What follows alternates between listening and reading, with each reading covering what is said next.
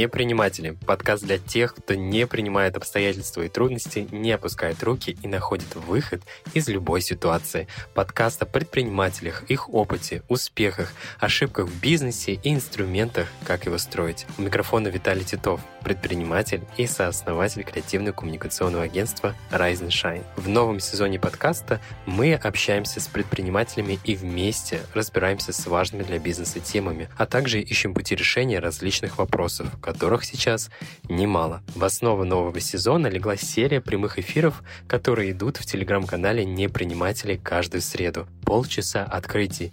Такое название получили эфиры, Именно за это время предприниматели делятся самой актуальной и полезной информацией, рассказывают, как сегодня адаптироваться к изменениям и отвечают на вопросы слушателей. Подкаст выходит при поддержке Банка Открытия, который представляет комплексное обслуживание компаний малого и среднего бизнеса на основе современных цифровых технологий. Услуги для предпринимателей на выгодных условиях. Открытие. Банк для бизнеса. open.ru Сегодня мы поговорим о финансовой модели. Разберем 7 шагов, которые можно сделать уже сейчас, чтобы стабилизировать финансы в бизнесе. Какую роль играют контрагенты и какая информация о них поможет снизить свои риски. Есть ли смысл ориентироваться на свои финансовые прогнозы в турбулентный период? Как могут помочь неликвидные товарные запасы? Своими советами с нами поделилась эксперт по корпоративным финансам и инвестициям и основательница информационного сервиса getinvestor.ru Наталья Джараева. В финале выпуска я озвучу вопросы от наших слушателей, которые участвовали в прямом эфире. Итак, начинаем полчаса открытий. Сейчас, э, в принципе, в период вот такой турбулентности, максимальной неопределенности, в которой мы все, к сожалению, находимся, да, контроль э, финансов, он приобретает, на мой взгляд, особо важное значение, как никогда. Иногда даже критическое для, в принципе, выживания и существования бизнеса да, как такового. Вот, Виталий с коллегами сегодня да, попросили меня поделиться какими-то рекомендациями, первоочередными шагами, которые предприниматели могут предпринять да, сейчас в первую очередь для того, чтобы как-то ситуацию с финансами в своем бизнесе стабилизировать. Я думала да, над тем, что сегодня нам с вами в первую очередь нужно обсудить. И, наверное, сразу такой небольшой дисклеймер сделаю, да, что вряд ли я сегодня вам какие-то вот прям совсем новые горизонты открою. Да, наверняка все инструменты, которые мы сегодня с вами будем обсуждать, вы с ними уже как-то знакомы, да, может быть, сталкивались, может быть, уже используете в своем бизнесе тоже вот я думала над аналогией, здесь, мне кажется, как э, со здоровым питанием, да, то есть мы все знаем, что надо правильно питаться, да, надо заниматься спортом, но начинаем это делать, как правило, только тогда, да, когда уже, в общем, здоровье нам не позволяет игнорировать, да, вот эти все моменты. И также в финансах, в бизнесе я на основании своего многолетнего уже опыта работы с э, предпринимателями да, в малом и среднем бизнесе могу сказать, что все знают, да, что нужно вести учет финансовый, да, все знают, что нужно заниматься планированием своих финансов, своих денежных потоков. Вот, но по факту, к сожалению, да, наверное, начинают этим заниматься, как правило, да, только тогда, когда уже в бизнесе какие-то проблемы возникают. А сейчас, собственно, перед нами всеми да, есть вот такой челлендж выстоять и вырасти, да, несмотря ни на что, как бы в этой ситуации неопределенности, в которой мы все находимся. И, наверное, самый большой риск, с которого я бы начала, это, конечно, риск возникновения кассового разрыва. Это когда у нас на счетах компании, в принципе, заканчиваются в какой-то момент денежные средства, и нам нечем расплачиваться с нашими сотрудниками, поставщиками, другими контрагентами, да, и бизнес фактически останавливается в этот момент. Так вот, для того, чтобы не допустить такой ситуации, то есть вот мы сейчас с вами да, будем обсуждать инструменты и шаги по мере убывания, скажем так, срочности, очередности, которые я рекомендую, как бы эти шаги, этот вот чек-лист для своего бизнеса применить. Так вот, шаг номер один – это внедрение платежного календаря. Да, то есть это то, с чего я прямо очень рекомендую вам начать, если вы этот инструмент у себя в компании еще не используете. Да, то есть что такое платежный календарь? Это, по сути, табличка, да, то есть все просто, в которой вы сводите информацию, минимум, да, я рекомендую делать на ближайший месяц, по неделям, еще лучше, там, по дням, где мы сводим все планируемые оплаты, которые мы ожидаем, получить на свои счета от наших клиентов, да, от э, наших заказчиков. И те выплаты, которые нам, соответственно, необходимо в течение вот этого месяца, например, да, произвести там, в пользу опять же, там, наших сотрудников выплатить зарплаты, да, в пользу наших поставщиков, субподрядчиков там, и, в общем, всех остальных контрагентов. Там, налоги заплатить, в общем, все-все-все как бы вносим вот в эту таблицу, сводим прогноз общий поступлений по дням, да, сводим прогноз выплат, и на каждый день или там, хотя бы на каждую неделю, да, в пределах недели, на горизонте одного месяца, мы э, считаем остаток денежных средств на конец этого периода, да, то есть вот у нас есть какое-то количество, какая-то сумма денежных средств вот сейчас на наших счетах, да, дальше мы прибавляем все то, что мы планируем получить на наши счета, вычитаем все то, что мы э, с этих счетов должны отправить да, каким-то внешним нашим контрагентам, ну и, соответственно, получаем остаток на счетах на конец каждого дня да, или каждой недели. И, в общем, у нас перед глазами абсолютно прозрачная картина, да, то есть мы видим, где какой момент нас могут подстерегать э, вот те самые кассовые разрывы, да, где есть э, наибольший риск того, что ну, мы действительно не сможем да, дальше проводить какие-то платежи. Тут я бы рекомендовала еще дальше пойти, да, и такой своеобразный стресс-тест на своем вот этом платежном календаре провести, да, то есть, например, создать там какой-то альтернативный вариант, да, альтернативный сценарий, когда мы вычеркиваем из списка поступлений те оплаты да, от клиентов, которые, ну, например, мы понимаем, да, исходя там из текущей ситуации, что могут быть какие-то проблемы, какие-то вопросы. Да, то есть такой вот негативный сценарий тоже для себя проработать. Для чего это нужно? Да, это ну, банальное правило, предупрежден, значит вооружен. То есть если мы заранее видим, что у нас могут возникнуть какие-то проблемы, да, мы можем уже начать прямо сегодня да, какой-то план действий вырабатывать для того, чтобы эту ситуацию не допустить. И второй такой маленький момент, да, про который тоже хочу сказать. Э, если у вас в компании еще вдруг не внедрены платежные дни, а сотрудники там приносят счета на оплату с утра до вечера каждый день, и, в общем, как-то вот этот процесс не упорядочен, да, я э, рекомендую воспользоваться опытом крупных компаний, да, у которых э, такой инструмент внедрен, да, то есть мы выделяем, например, там 2-3 дня в неделю, не знаю, вторник, четверг, например, говорим всем сотрудникам, что вот мы производим выплаты по этим дням, да, и это общем, людей дисциплинирует, да, это высвобождает массу времени и для финансовой службы, да, и для вас, если вы э, согласовываете эти платежи как руководитель компании, да, и, собственно, все будут подавать счета на оплату заранее, а не в последний момент, и это тоже нам определенную какую-то дополнительную уверенность придаст, да, в том, что у нас ситуация под контролем.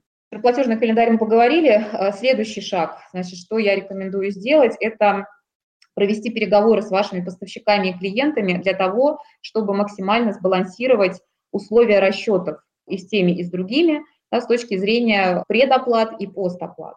Это такой достаточно банальный, конечно, совет, да, но имеет смысл попробовать все-таки им воспользоваться, да, если позволяет сложившаяся практика на вашем рынке. Да, я понимаю, что в некоторых отраслях, ну, никак там вот не перевести, например, там поставщика на постоплату, только по предоплате работают, да, это ситуация, которая вот имеет место быть в отрасли в целом.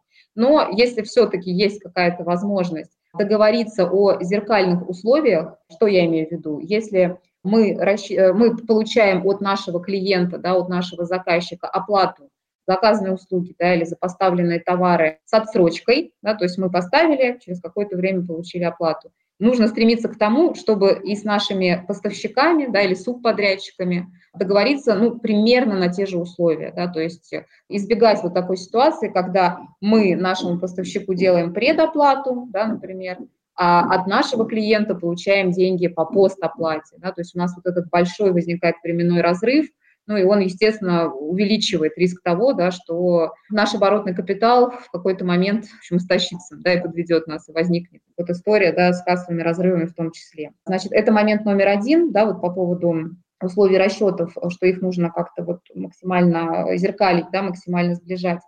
И момент номер два пожалуйста, если вы работаете, опять же, вот с вашими контрагентами на условиях предоплаты, то есть вы вносите предоплату поставщикам, например, да, или вы работаете с вашими клиентами, заказчиками по постоплате, да, то есть получаете деньги от них уже там, по факту оказания услуги или поставки товара, проверяйте их на предмет, скажем так, повышенных вот каких-то рисков неплатежа. Да, потому что сейчас у нас такая ситуация, когда даже те контрагенты, с которыми вы работали а, там, долго и счастливо уже там, долгие месяцы или годы, да, все может произойти, в любой момент ситуация может измениться. Я понимаю, что это может быть достаточно закрытой информацией, да, там, данные о финансовом состоянии, да, возможности вообще, в принципе, заплатить есть ли такая возможность да, у вашего контрагента. Но хотя бы та информация, которую вы можете вытащить из открытых источников, имеет смысл да, вот такую какую-то экспресс-проверку все равно проводить. Вот, например, э, у Федеральной налоговой службы, да, у них на сайте налог.ру есть э, сервис «Прозрачный бизнес», вот э, можно через него по ИНН хотя бы там как минимум да, прогонять ваших контрагентов, смотреть, э, есть ли там какие-то проблемы там, с выплатой налогов, да, может быть, какие-то по базе каких-то судебных споров да, пробивать, участвуют ли они сейчас в каких-то там историях судебных, подают ли они, в принципе, отчетность. Э, ну, вот какие-то такие основные моменты, маркеры, да, красные флажки, если есть возможность проверить, да, то, пожалуйста, проверяйте. Следующий шаг – это ревизия активов. Да, то есть вот мы, напомню, идем по мере убывание срочности, скажем так. Да, то есть что я подразумеваю здесь? Значит, активы, напомню, да, это имущество, которое есть в распоряжении вашей компании, вашего бизнеса. Какие три категории активов нас тут интересуют в первую очередь? Категория номер один, э, значит, если вы производственная или торговая компания, да, то это, соответственно, складские запасы, да, товарные остатки на складах. Что мы здесь э, смотрим? Да? Если есть какой-то неликвид, да, какие-то неликвидные товарные запасы, которые там уже месяцами лежат у вас на складе. Имеет смысл а, вот сейчас как бы устроить распродажу, да, и пусть вы продадите эти остатки себе в убыток, да, например, ниже закупочной стоимости или ниже производственной себестоимости, это все равно будет иметь смысл, да, потому что вы получите живые деньги, которые можно запустить опять в оборот, например, закупить те товары, которые сейчас пользуются максимальным спросом, да, как вот вы видите по ситуации вашей компании. То есть ну, живые деньги всегда лучше мертвого груза на складе, поэтому пользуемся этой возможностью. Следующий вид активов мега важный, да, это дебиторская задолженность. Это долги ваших клиентов перед вами за поставленные ранее товары да, или оказанные ранее услуги – то есть вы свои обязательства выполнили перед клиентами, заказчиками, покупателями, да, они еще пока с вами не расплатились, ну, потому что, например, такие условия у вас по договору прописаны, по постоплате вы с ними работаете. Значит, и вот опять же, по своему опыту я знаю, что есть компании, которые даже, когда ситуация в экономике позволяет, да, э, можно немножко так халатно да, к этому вопросу относиться – не так жестко вот эту всю историю контролировать. Вот, но в нынешней ситуации, конечно, нужно прям, прям брать вот под жесткий контроль нашу дебиторку, э, прям выписать да, всех наших дебиторов, значит, всех клиентов, которых мы ждем оплаты, тоже там в отдельную какую-то таблицу собрать, проставить значит, по каждому клиенту ответственного сотрудника, да, который вот отвечает за урегулирование задолженности да, по этому клиенту. Пусть она даже не просрочена еще, да, но как бы тем не менее все равно нужно контролировать, э, чтобы не пропустить вот случайно тот момент, да, когда уже там нужно каким-то более активным действиям переходить, привлечением юристов и так далее. Выписываем э, всех должников со сроками возникновения этой задолженности, суммы указываем, да, ответственных сотрудников указываем, начинаем контролировать, сверять, да, регулярно как бы отчитываться. Сотрудники регулярно должны перед вами отчитываться по статусу, да, по этим оплатам обязательно, обязательно свою дебиторку контролируем. И э, третий э, тип активов, да, которым тоже, наверное, имеет смысл упомянуть, это основные средства. Да, опять же, это касается, наверное, в первую очередь торговых производственных компаний. Может быть, э, опять же, есть у вас какое-то оборудование, да, может быть, мебель, которую вы не используете, и которую, в принципе, можно, наверное, есть сейчас без ущерба для производственного процесса, там, например, продать пусть за какие-то небольшие деньги, но тем не менее все равно это тоже денежные средства, да, это тоже возможность, способ для пополнения вашего оборотного капитала, да, дальше, чтобы, в общем, у нас вот эта наша бизнес-машина не останавливалась и ехала дальше. Это, э, значит, был э, шаг номер три про ревизию активов. Следующий шаг четвертый, да, который я рекомендую предпринять, это проанализировать ваши операционные расходы. Да, операционные расходы – это что такое? Это, условно говоря, наши ежедневные бизнес-расходы, да, зарплаты, аренды, и так далее. Нам для этого что понадобится? Во-первых, нужно, конечно, подготовить э, фактическую вот вашу отчетность, э, ну, например, за последние 12 месяцев помесячно, да, чтобы видеть в динамике. И здесь как бы два важных момента я отмечу. Момент номер один. Значит, если у вас в бизнесе есть несколько направлений деятельности, или у вас офлайн бизнес с сетью каких-то точек да, торговых, например, да, или э, точек, где какие-то услуги оказываются, Первое, что нам нужно сделать, это составить, э, если у вас еще этого нет да, в компании, если у вас еще нет такого типа отчетности, составить так называемую сегментную отчетность, посчитать выручку в разрезе да, вот этих э, направлений бизнеса или точек офлайновых и прямые расходы. То есть что такое прямые расходы? Это те, которые относятся непосредственно к конкретным товарам или услугам, да, или относятся к конкретным офлайн точкам не в целом, да, какие-то вот общие расходы косвенные, да, мы их называем э, там, административно-управленческие, да, не знаю, зарплата бухгалтера, аренда офиса, управляющей компании там, и так далее, да, а вот именно те расходы, которые относятся на конкретные, повторюсь, да, направления бизнеса или на конкретные точки. А разница между выручкой и прямыми расходами – это у нас валовая прибыль, напомню, да, э, финансовый термин. Так вот, те направления бизнеса, которые, как мы поймем из вот этой сегментной отчетности, находятся там на грани уже там убыточности, да, или уже убыточны, не дай бог. Вот эти направления, э, значит, нужно очень пристально проанализировать э, и принять решение управленческое, что мы дальше с ними делаем – если есть возможность как-то там отрегулировать эту ситуацию, да, может быть, э, какие-то расходы подсократить прямые, да, вот в этих направлениях, или, ну, в общем, как-то вот эту экономику подправить, ну, соответственно, делаем, да, если понимаем, что это бесперспективно, да, это, например, какое-то умирающее там направление, какой-то непопулярный вид товара там и так далее, или там товар, по которому там резко сейчас подскочила себестоимость, например, там из-за изменений там в логистике, да, там еще каких-то сопутствующих факторов. Естественно, убыточные направления тогда мы закрываем, чтобы они не тянули вниз всю компанию. И на втором как бы, этапе да, вот этого шага мы анализируем уже косвенные расходы, да, то есть те, которые в целом относятся на деятельность всей компании, да, которые мы несем для того, чтобы обеспечить деятельность компании в целом, да, то есть я повторюсь, это какие-то э, расходы на управленческий персонал, это аренда там офисов, не знаю, какие-то подписки на какое-то программное обеспечение, там, ну и вот реклама, маркетинг, в общем, все-все-все. Опять же, смотрим вот эти расходы помесячно в динамике, смотрим, где у нас там какой-то вдруг произошел там экстремальный там рост, да, или снижение, разбираемся, в связи с чем, да, вот э, это произошло. Ну и, в общем, где есть возможность, да, вот эти расходы как-то оптимизировать, э, мы, конечно, это делаем. Единственный момент, да, тут я говорю про маркетинговые расходы, с ними, конечно, нужно быть осторожными, да, вот в нынешней ситуации я бы вот их точно бы не трогала, может быть, там имеет смысл даже их и повысить, да, вместо того, чтобы сокращать. Вот, тестировать какие-то новые каналы продвижения, но это уже не совсем финансовый, скажем так, не совсем тема нашего сегодняшнего с вами разговора, да, это тема там уже, наверное, разговора о маркетинге и продвижении.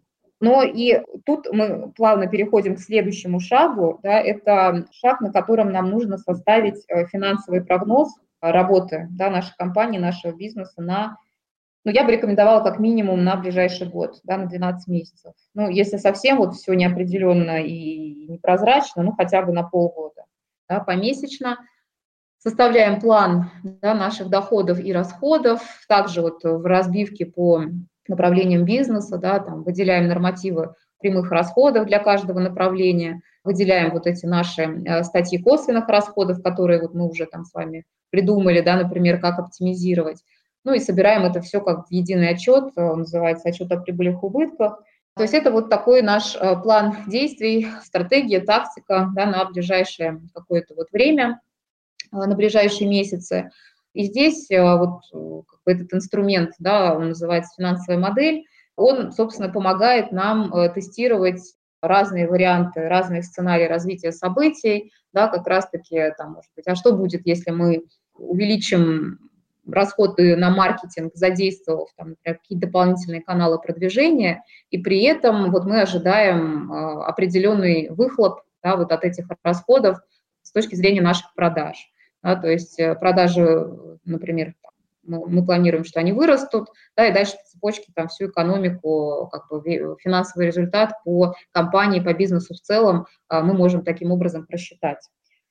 Вот, ну и, соответственно, с помощью такого гибкого а, финансового плана, да, с помощью финансовой модели мы можем уже действительно какие-то тестировать сценарии, да, и гипотезы, да, и принимать уже какие-то управленческие решения на основании этого.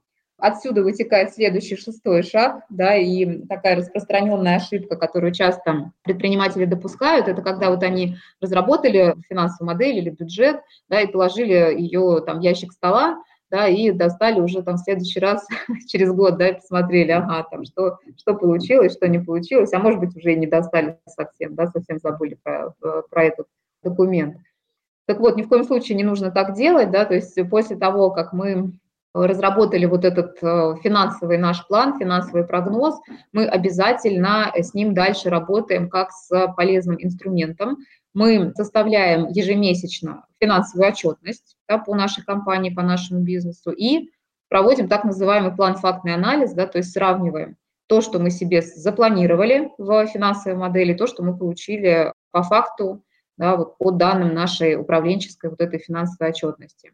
И уже, опять же, вот прям по статейно анализируем, где у нас получилось перевыполнить, да, где мы что-то, может быть, недовыполнили, что-то недозаложили. И вот на основании вот этой полученной информации да, мы корректируем уже дальнейший план на следующий месяц, там, второй, третий и так далее. То есть у нас это такой постоянно живой процесс, живой инструмент, который мы используем да, вот в нашей практике, опять же, для того, чтобы держать ситуацию под контролем, да, чтобы анализировать, почему мы получаем тот финансовый результат, который получаем, и что мы можем сделать для того, чтобы этот финансовый результат улучшить да, в ближайший месяц, два, три и так далее. И последний, седьмой шаг, да, э, наверное, о котором тоже, я считаю, будет полезно сказать, это я рекомендую да, вам э, проанализировать э, возможности использования каких-то э, мер государственной поддержки. Я знаю, что далеко не все предприниматели, в принципе, об этом инструменте задумываются. Ну и так, может быть, какой-то, может быть, и скепсис да, в отношении этого, но, тем не менее, сейчас ну, действительно достаточно много есть в распоряжении малого и среднего бизнеса инструментов. Это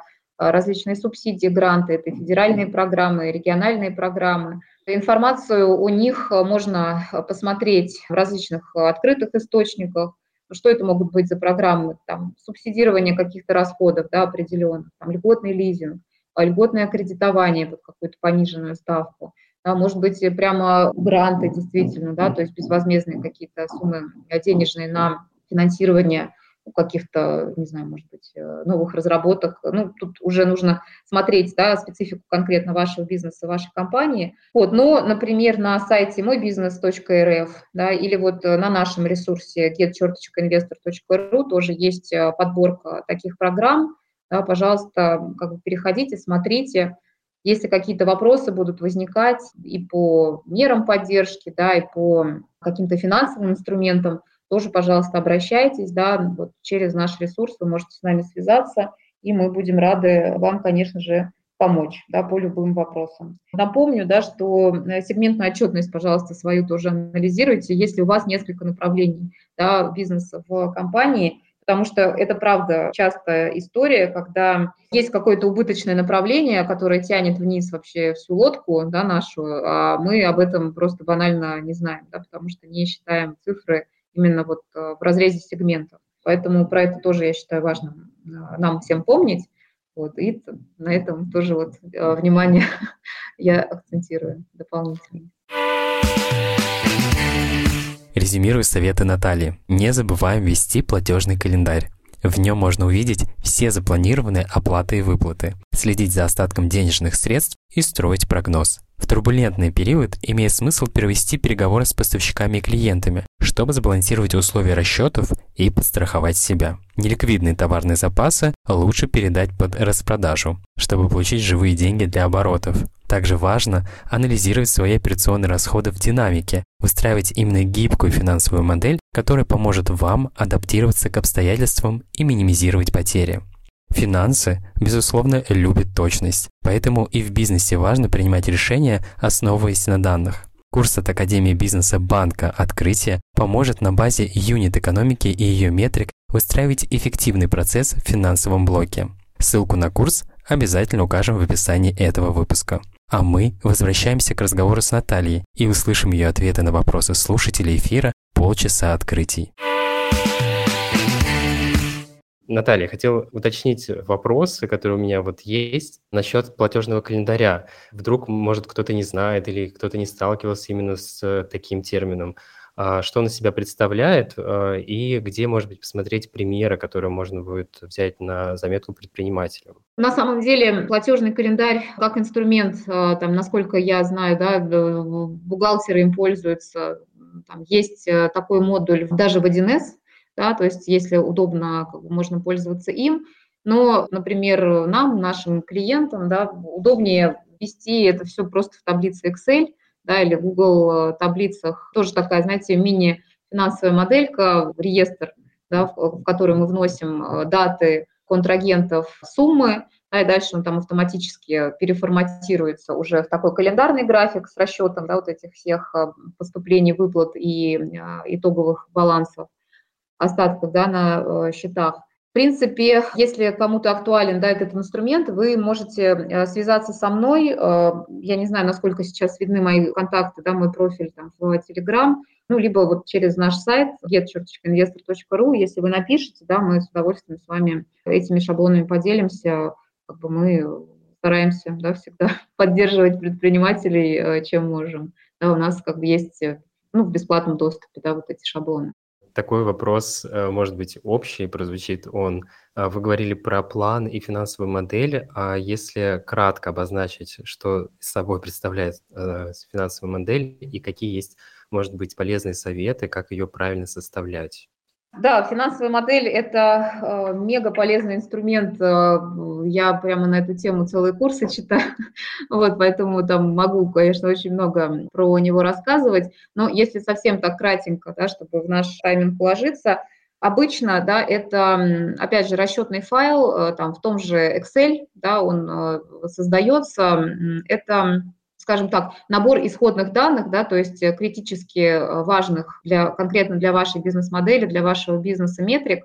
То есть что это может быть? Это может быть план продаж да, в натуральных единицах, там, допустим, вот если мы говорим про финансовую модель на ближайший год – да, то есть э, план продаж э, там, не знаю, в штуках, если вы каким-то товаром торгуете, например, да, в килограммах э, или в количестве клиентов, если у вас какой-то сервис, помесячно, да, ну, в, в разбивке, например, да, по каким-то тоже видам товаров или услуг, сколько вы планируете продавать в, в натуральном выражении, потом следующее вводное, да, критически важное, например, средние чеки, да, тоже для каждого вида услуги или для каждого типа товара, ну и, соответственно, да, перемножив одно на другое, э, мы уже получаем прогноз выручки. То же самое касается расходной части, да, то есть перечисляем все наши вот ключевые статьи и через какие-то э, э, зависимости, да, вот через какие-то там драйверы привязываем, да, в идеале вот эти статьи, особенно это касается прямых расходов, да, которые непосредственно от нашего плана продаж зависят, привязываем их к, собственно, плану продаж, да, к выручке или каким-то другим метрикам. То есть э, там, например, вводим какой-то норматив по себестоимости, да, если мы понимаем, что вот у нас такая-то наценка, да, и вот, соответственно, из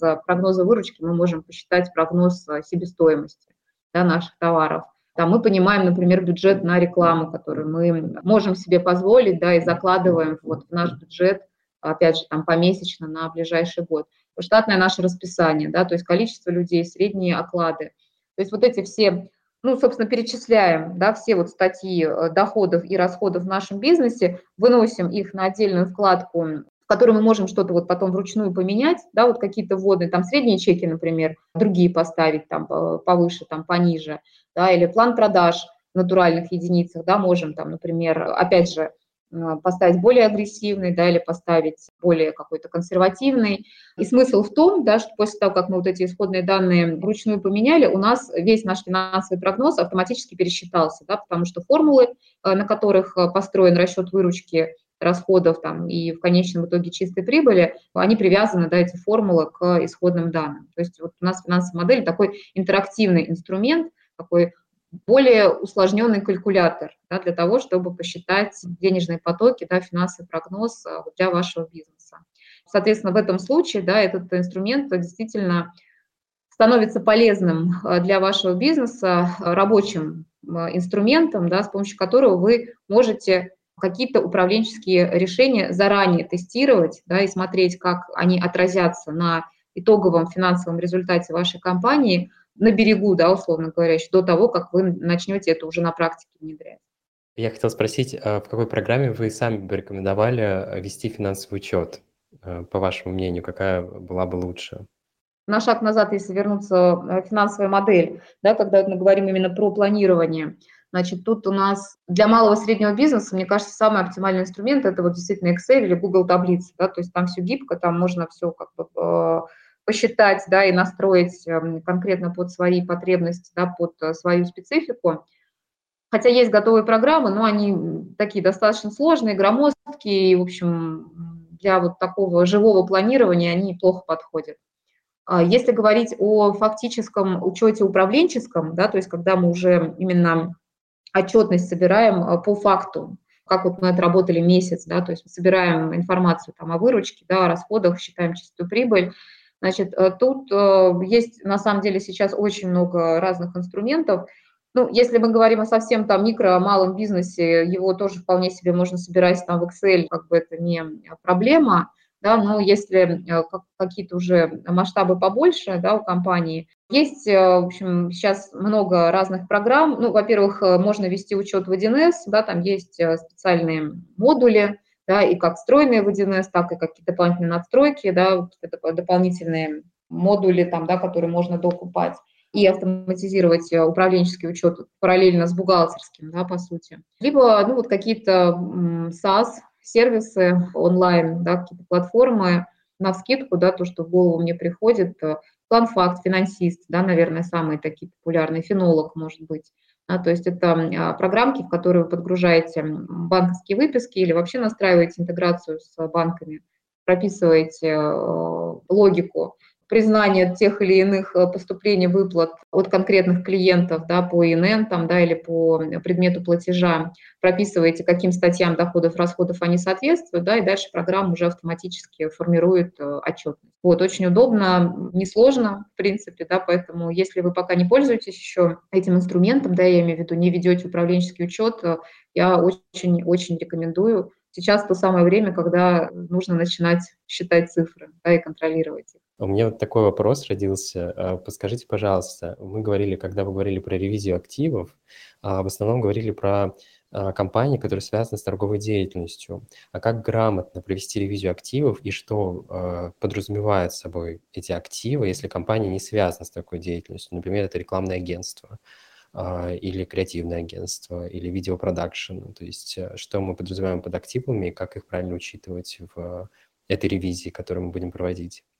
Интересный вопрос. Ну, э, для э, рекламного, креативного, ну и вообще для любой консалтинговой компании, конечно, э, главный актив, на котором вы сосредоточите да, свое внимание да, и свой контроль, это дебиторская задолженность. Мы так про нее тоже немножко поговорили, потому что, ну, вот эта история с постоплатами, да, я знаю, что многие агентства, там, в том числе на условиях постоплат, с клиентами работают – да, то есть вот здесь сидит как раз самый большой риск для компании сферы услуг.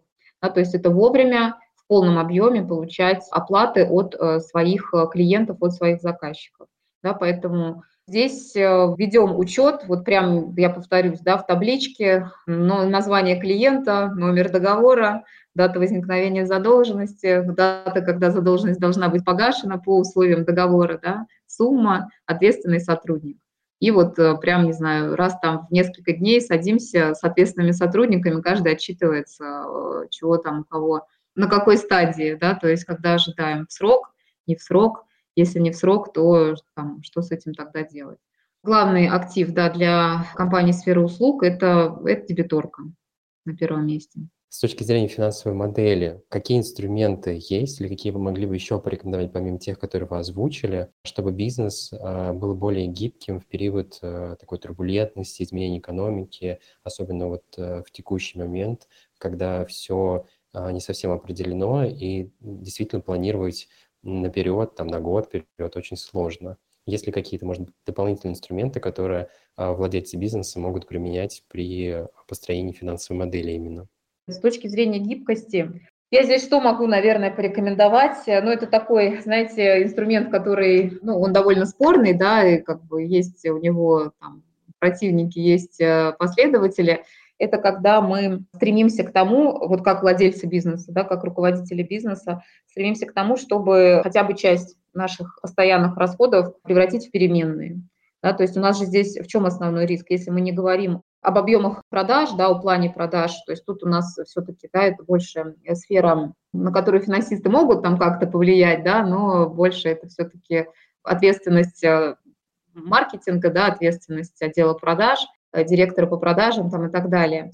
Вот, э, если мы именно вот с точки зрения того, что мы как финансисты да, можем сделать в ситуации, когда стоит задача придать больше гибкости бизнесу, это вот постараться действительно максимально сократить э, объем э, именно фиксированных расходов, э, которые есть вот у нас в бизнесе, потому что ну, в ситуации, когда у нас сокращаются, например, продажи, да, а сумма постоянных расходов не меняется, ну, понятно, что нас это может уводить туда, как бы в отрицательную зону, да, в убытки. Вот. Как это можно сделать? Ну, например, вот самый такой банальный, он может быть немножко такой, опять же, его можно обсуждать, да, о нем можно дискутировать об этом способе, но, например, э, часть окладов э, сотрудников, да, если у нас, например, большая доля э, расходов на фонд оплаты труда в общем объеме да, наших затрат, там, часть окладов сотрудников, ну, например, привязать к каким-то KPI, которые в свою очередь привязаны к продажам. Есть какой-то фикс, да, который вот мы получаем в любом случае, да, и вот вторая часть, она уже зависит от того, выполнили ли план продаж, не выполнили, ну, и это понятно, что в первую очередь к отделу продаж, да, можно применить, ну, и, в общем, оно так всегда и в обычной этой жизни работает, да, есть оклад и есть бонус, вот, но когда у нас вот такая происходит история сложная, экономическая, да, в целом, этот инструмент можно рассмотреть и в отношении других э, позиций, да, других сотрудников в том числе. А, ну и э, что еще мы можем, да, какие расходы из постоянных, да, вот из косвенных мы можем перевести в переменные, ну, даже не знаю, да, может быть, э, ну, тут уже зависит, да, от конкретной компании, да, от конкретной специфики ее. Ну, отказаться, да, по максимуму вот от того, что сейчас не критично для выживания бизнеса, да, вот от расходов.